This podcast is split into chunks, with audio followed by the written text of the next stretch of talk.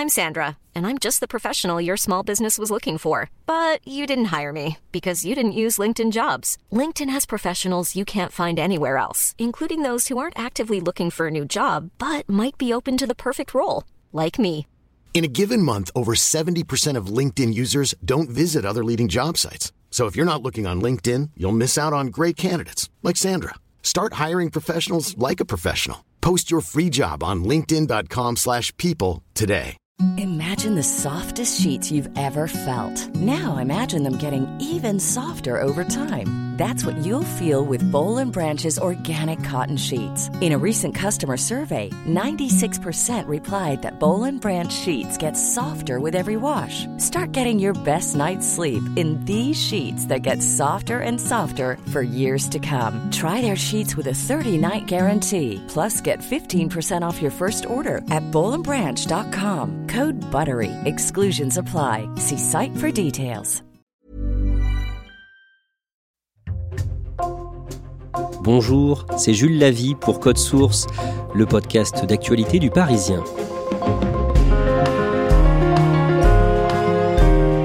Cet été, France Télévisions a diffusé un concours de drag queen, Drag Race France. Huit épisodes d'une heure, disponibles le jeudi sur la plateforme France TV Slash et programmés dans la foulée sur France 2 le samedi à minuit. Cette première édition a été remportée le 11 août par Paloma, drag queen incarnée par Hugo Bardin, un comédien de 31 ans originaire de Clermont-Ferrand et qui a hésité avant de participer à l'émission. Hugo Bardin raconte son parcours aujourd'hui dans Code Source au micro d'Ambre Rosala.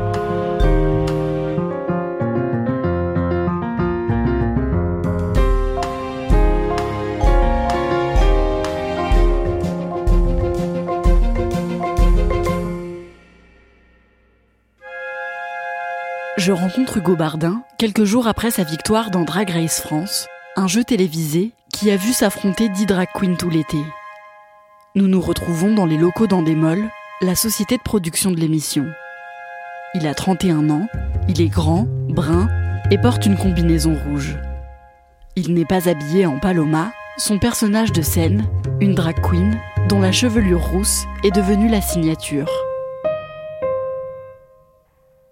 L'idée, selon moi, du drag, c'est de se créer un personnage qui est irréel, qui est plus fort que la réalité. Paloma, c'est une version de moi qui est beaucoup plus sociable, beaucoup plus euh, festive. Euh, Hugo, il est très euh, casanier, très euh, solitaire et euh, pas forcément le plus abordable en société. Je suis toujours un peu sur la réserve. Et Paloma, c'était un peu tout l'inverse. Et en fait, à force d'être Paloma, je me rends compte que ça énormément d'éteint sur Hugo et que maintenant je suis beaucoup plus euh, avenant, beaucoup plus euh, j'aime beaucoup plus faire la fête, euh, m'amuser. Enfin, ça, elle a déteint de manière très positive sur moi. Hugo est né le 30 juin 1991 à Clermont-Ferrand, dans le Puy-de-Dôme. Il est élevé par sa mère qui est chirurgien-dentiste et par son beau-père, un officier de gendarmerie. La mère d'Hugo l'inscrit à un cours de théâtre quand il a 4 ans et il se passionne pour la comédie. J'étais très solitaire, très rêveur, beaucoup d'imagination, tout le temps en train de d'imaginer des décors, des costumes, de me créer des des mondes un peu parallèles et euh, j'étais assez euh, agité comme enfant. Par exemple, chez mes grands-parents, je jouais beaucoup à, à être l'espionne euh, du Louvre parce que j'étais fan, mais toujours encore aujourd'hui, des Trois Mousquetaires. Donc je me prenais pour Milady de Winter et je lançais des coups papier dans le mur, par exemple. Je m'inventais des histoires et il y avait rien qui m'arrêtait, quoi. Si j'étais l'espionne du Louvre, euh, le mobilier y passait. J'étais un petit peu, euh, j'étais pas très soigneux, quoi. J'abîmais beaucoup les choses, je faisais beaucoup de bêtises avec les objets. Je, prenais les Barbies de ma sœur, je leur rasais la tête et elles devenaient gothiques. C'était des, des femmes vampires. Enfin, voilà, j'abîmais tout. Mais j'étais très créatif. Hugo adore se déguiser et incarner des personnages dans sa chambre, surtout féminins. Adolescent, il devient fan de la chanteuse Mylène Farmer et au collège, il n'a pas beaucoup d'amis. J'étais un ado gothique, mais un peu soft quand même. J'étais pas gothique, gothique, mais j'étais un peu romantique. Très seul et euh, assez malheureux, assez, nerveux. J'étais, j'étais pas très très à l'aise. Je n'avais pas forcément mis un mot sur ce que j'étais et euh, je m'assumais pas trop. Et euh, à 15 ans, je suis arrivé au- en seconde, hyper flamboyant. Toujours gothique, mais gothique flamboyant. Enfin, vraiment, euh, Louis XIV qui aurait mal tourné. Et j'ai dit, je suis pédé, je vous emmerde, et j'adore Mylène Farmer, et tout le monde m'a respecté. Et là, je suis devenu populaire, je suis devenu délégué de classe. Enfin, j'ai rien compris à ma vie. Je suis passé de l'ombre à la lumière juste parce que je me suis assumé, en fait. Au lycée, Hugo prépare un bac théâtre et il dirige aussi le club de théâtre de son établissement, avec lequel il monte trois spectacles. En terminale, quand il a 17 ans, un metteur en scène recherche de jeunes comédiens pour un spectacle qui se prépare à la comédie de Clermont-Ferrand. J'ai passé le casting, sauf que c'était pour jouer euh, des adolescents déportés dans un camp de concentration. Et moi, j'avais les cheveux jusqu'au milieu du dos, j'étais flamboyant comme c'est pas possible. Je suis arrivé en audition, ils ont dit bon, on va pas pouvoir raser le crâne de cet adolescent, ça ne va pas marcher. Par contre, on a un rôle de travesti. Euh, Est-ce que ça t'intéresse? Et j'ai dit oui. Je m'étais déjà amusé à me costumer toute ma vie, donc ça me paraissait dans mes cordes. En fait, j'ai eu une rencontre ce jour-là, quand j'ai intégré la troupe du spectacle, c'est qu'il y avait un comédien italien qui s'appelle Arnaldo Rani, et il jouait un travesti dans le spectacle, et il me disait, moi je suis la reine, tu es la, la dauphine, et il était génial, et j'étais fasciné par ce mec, et je me suis dit, waouh, c'est génial de jouer en fait des personnages comme ça. C'est l'un des premiers rôles féminins qu'Hugo interprète sur scène.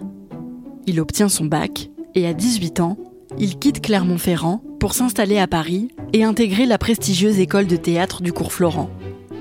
Les professeurs d'Hugo le trouvent prometteur, mais il a du mal à jouer certains rôles masculins. J'ai toujours eu un, une espèce de, en tant que comédien, une espèce de sentiment d'illégitimité à jouer des personnages virils. Comme je n'y arrive pas, euh, ça me donnait euh, un sentiment de honte d'être comme ça. Et en fait, je me suis toujours épanoui dans des personnages très flamboyants. Mais comme euh, ils n'existent pas ou très rarement les personnages flamboyants masculins, ben je suis automatiquement allé vers des personnages de femmes. Je me sentais plus proche de ces personnages-là, de leurs problématiques, de ce qu'elles avaient à jouer. Et les, les profs au bout d'un moment m'ont dit arrête parce que tu vas t'enfermer là-dedans et tu travailleras pas. Et euh, surtout, euh, personne n'aura cette imagination de projeter autre chose sur toi que ce que tu nous proposes là ça a eu un impact sur moi pendant des années, c'est-à-dire que je, n'osais plus, même moi en tant qu'Hugo, être euh, flamboyant comme je l'ai toujours été. Donc je me suis mis à porter des, des petits polos, euh, des petites chemises à carreaux, j'ai coupé mes cheveux, j'ai laissé pousser de la barbe. J'ai joué le jeu de l'hétéronormativité. Après trois ans de formation au cours Florent, Hugo écrit et met en scène plusieurs spectacles. Il découvre aussi une émission de télé-réalité américaine, RuPaul's Drag Race, un concours de drag queen, et Hugo se met à suivre toutes les saisons. Welcome to the main stage of RuPaul's Drag Race Down Under. En 2018, à 27 ans, Hugo se lance dans l'écriture d'un court métrage intitulé Paloma. C'est l'histoire d'une drag queen qui rencontre un camionneur alors qu'elle voyage avec l'urne qui contient les cendres de son amant décédé. En écrivant ce film, Hugo se dit qu'il devrait interpréter lui-même le rôle de Paloma. Pour s'aider, il se rapproche d'un groupe de drag queens, les Matriarcas, et assiste à de plus en plus de shows. Et un jour, pour la fête d'Halloween, il monte pour la première fois sur scène, en tant que Paloma, lors d'un spectacle de drag queen organisé dans une église désacralisée, à Caen, dans le Calvados. Je portais un, un body euh, en cuir rouge, en cuir d'autruche. Je ressemblais à un morceau de viande. Et j'avais des têtes de mort sur la tête. Mais c'était génial parce que, euh, en fait, le drag a ce truc un peu magique, c'est que le public est, est très réactif au drag show. Dans un drag show, les gens hurlent tout le temps. Et ça, c'est un truc que j'avais jamais vraiment vécu avant. Euh, moi, j'avais l'habitude que les gens applaudissent à la fin du spectacle. Là, c'est euh, les gens crient, les gens claquent des doigts, les gens applaudissent. On a l'impression d'être un d'être un super héros vraiment. Et euh, je me souviens que l'adrénaline que j'ai ressentie ce jour-là, j'ai m'a plus quitté. J'ai appelé ma mère le lendemain et je lui ai dit maman, c'est incroyable, il faut que je continue là-dedans. Je me suis dit ça va faire partie de ma vie. Ce sera peut-être pas mon activité principale, mais je veux faire du drag plus souvent. À partir de ce rôle qu'il a écrit, Hugo donne naissance à son personnage de drag queen, Paloma. Il alterne les petits boulots en tant que costumier au théâtre, habilleur au cinéma ou perruquier, et en plus de la mise en scène, il se met aussi à faire des spectacles de drag queen. Paloma fait du stand-up, des spectacles de lip-sync, du playback sur des chansons connues, ou anime des quiz, le tout maquillé, coiffé et habillé avec des tenues extravagantes. Mes amis étaient là, oui, bon, bah, ça nous étonne pas, ça devait arriver. Et ma mère m'a dit de toute façon, je ne pourrais jamais t'empêcher de faire ça, donc euh, vas-y. Je pense qu'elle a dû se dire dans quoi il s'embarque. Elle connaissait pas, mais euh, ma mère est très curieuse, donc elle a, elle a lu euh, plein de bouquins. Enfin, il n'y a pas beaucoup de parents, je pense, qui font ce travail-là, quoi. Au début de l'année 2022, Hugo apprend qu'une version française de l'émission RuPaul's Drag Race est en préparation et que les castings sont ouverts. Dans ce concours, les candidates s'affronteront dans différentes épreuves pour démontrer leur créativité et leur sens de l'humour. Avec à chaque étape de la compétition, un défilé de mode sur un thème en particulier, avec des tenues conçues par chaque drag queen. Je vois passer le truc et je me dis, oh, génial, j'en ai très très très très envie. Mais j'hésite parce que je suis dans un milieu théâtre-cinéma qui est assez fermé à la télévision est-ce que ça va pas euh, être une casserole dans ma vie euh, d'avoir fait de la télé-réalité? Et en fait, je me suis dit, mais déjà, premièrement, c'est pas comme si t'étais euh, au top en haut de l'affiche actuellement. T'as besoin d'un coup de pouce. Cette émission peut être ton tremplin. Et en plus de ça, j'en meurs d'envie. Puis surtout, ce qui a été décisif pour moi, c'est quand j'ai vu que c'était France Télévisions qui l'a diffusé. Là, je me suis dit, ok, service public, ça va avoir un impact énorme. On va être vu par des milliers et des milliers de personnes. C'est pas comme si la communauté était très représentée dans les médias. Je peux faire partie des dix pionniers, des dix pionnières qui vont changer la face euh, du drag euh, aux yeux de la France, quoi. Enfin, c'est historique. Hugo décide de s'inscrire en tant que Paloma, et après deux mois de casting, il est rappelé par la société de production Endemol pour lui annoncer qu'il est pris dans l'émission. Moi, ils m'ont fait venir dans la pièce où on se trouve actuellement. Il y avait toute l'équipe qui était là. Je me suis dit, putain, s'ils me font venir pour me dire que je suis pas prêt, c'est vraiment des enfoirés. Et puis non, ils m'annoncent ça et c'est, enfin, je, me souviens très bien de, ce moment.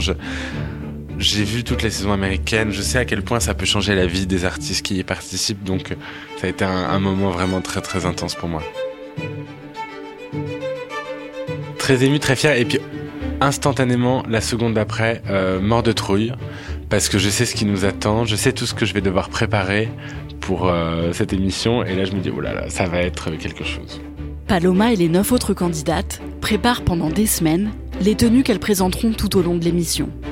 Le tournage débute en mars et le premier jour, les dix drag queens font leur entrée dans l'atelier de Drag Race.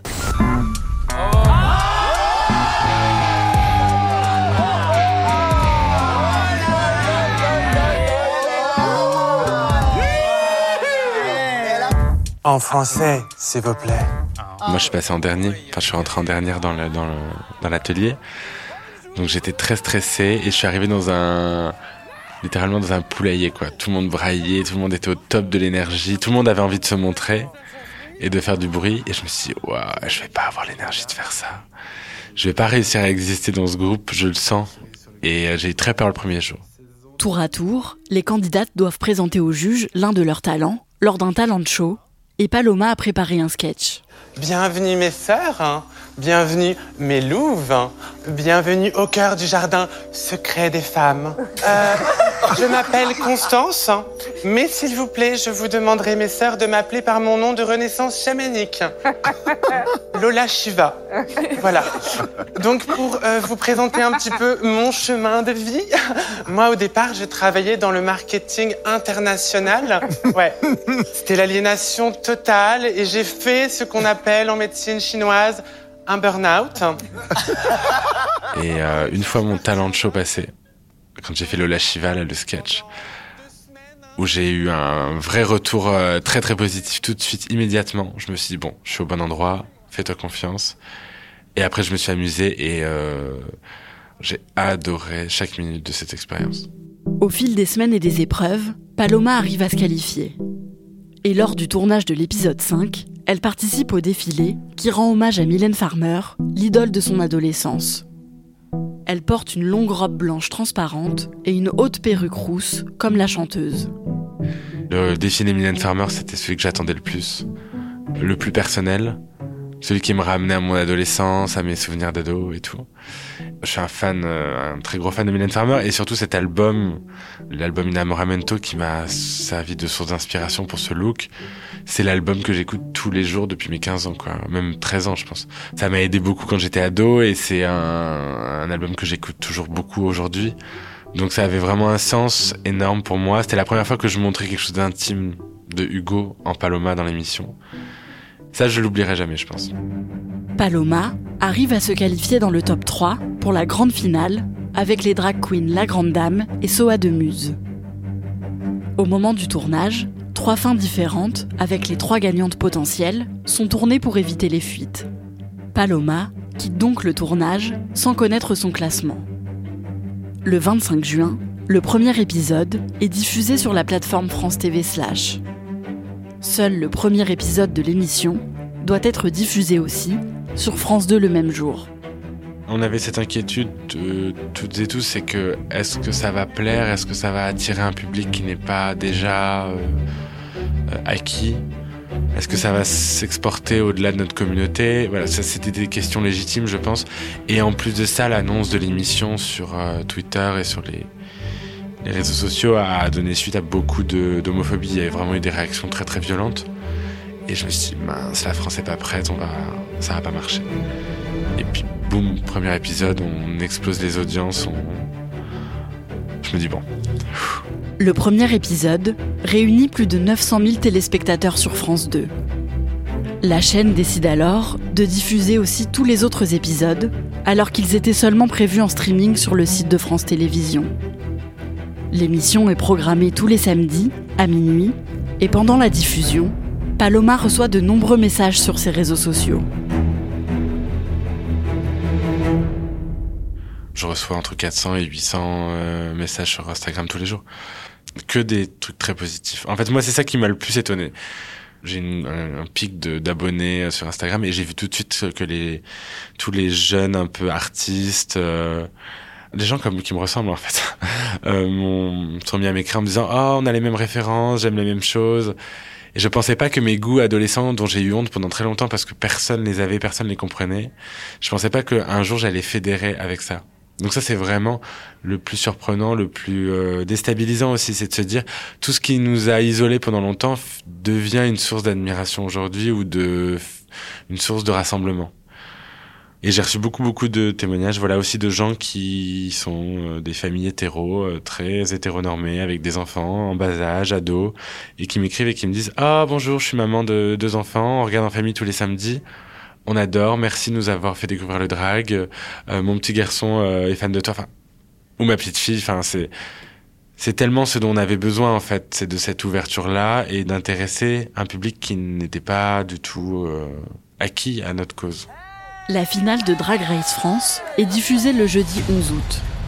Paloma, La Grande Dame et Soa de Muse, les trois finalistes, retrouvent la production pour regarder la finale et découvrir la grande gagnante avec un peu d'avance sur le public. Vous êtes prêtes? La première grande reine de Drag Race France est...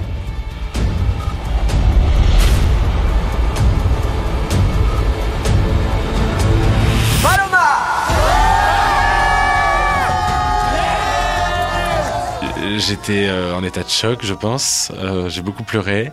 Et après, on a marché sur 100 euh, mètres pour rejoindre la foule. On avait l'impression que c'était un match de foot, quoi, que c'était la Coupe du Monde. Il y avait tellement de monde, je me souviens qu'il y avait les gardes du corps qui faisaient de la place pour qu'on puisse passer. Tout le monde hurlait mon nom, enfin, c'était surréaliste, quoi. c'est une revanche euh, sur plein de choses, sur la vie, sur les gens qui me disaient tu feras rien euh, dans ce métier, ou sur les gens qui me disaient ouais ouais mais euh, drag queen, qu'est-ce que tu vas faire avec ça? Forcément c'est une revanche. C'est la victoire aussi de bah, des marginaux, des gens qui luttent pour être visibles. Et là tout d'un coup moi j'ai ce pouvoir, ce devoir et cette chance de pouvoir parler au nom de tout le monde, même si personne me l'a demandé, mais on n'est pas tant que ça à avoir un micro pour parler de ces questions-là. J'ai envie d'utiliser cette place et ce pouvoir qui m'est donné pour servir de porte-parole, de modèle, en tout cas de représentation tout simplement. Moi j'avais 11 ans, je regardais la télé, j'avais pas de représentation. Bon bah peut-être que je peux être cette représentation pour toute une génération qui n'en a pas.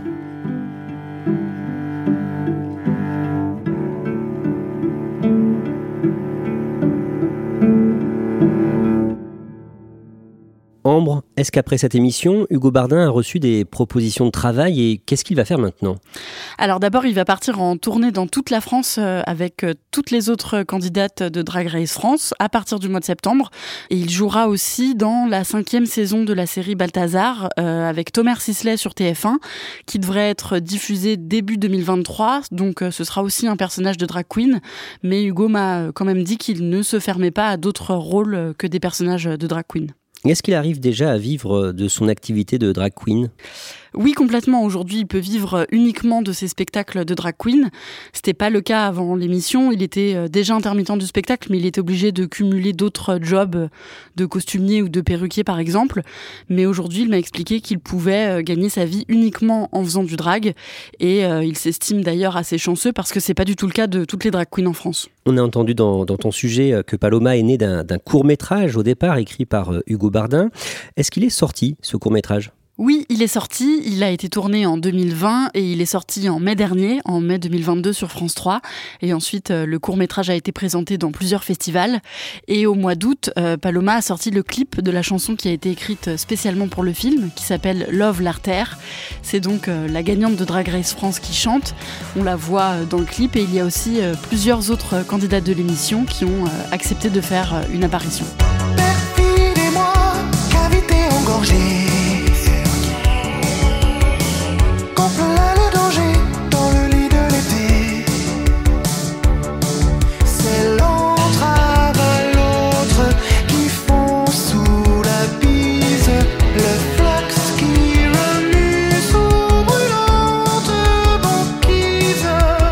Merci Ambre Rosala et merci à Kevin Boucher pour son aide.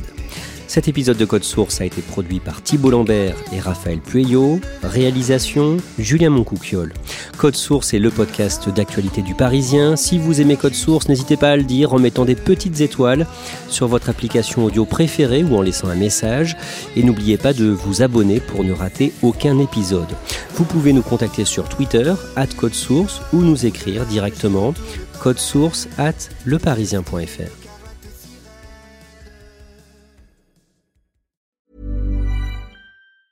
Small details are big surfaces. Tight corners are odd shapes. Flat, rounded, textured, or tall. Whatever your next project, there's a spray paint pattern that's just right. Because Rust new Custom Spray 5 in 1 gives you control with five different spray patterns. So you can tackle nooks, crannies, edges, and curves without worrying about drips, runs, uneven coverage, or anything else. Custom Spray 5 and 1. Only from Rust ACAST powers the world's best podcasts. Here's a show that we recommend. Winning is an everyday mindset, and we're here to help. I'm Craig Robinson. Join me and Coach John Calipari for Ways to Win we're kicking off during March Madness. Cal's Kentucky Wildcats are in the hunt. So throughout the tournament, I'm going to call up my friend to ask about his wins, losses, and especially what he's telling his players in the locker room. You got to win every day. Find the Ways to Win podcast anywhere you listen. ACAST helps creators launch, grow, and monetize their podcasts everywhere. ACAST.com.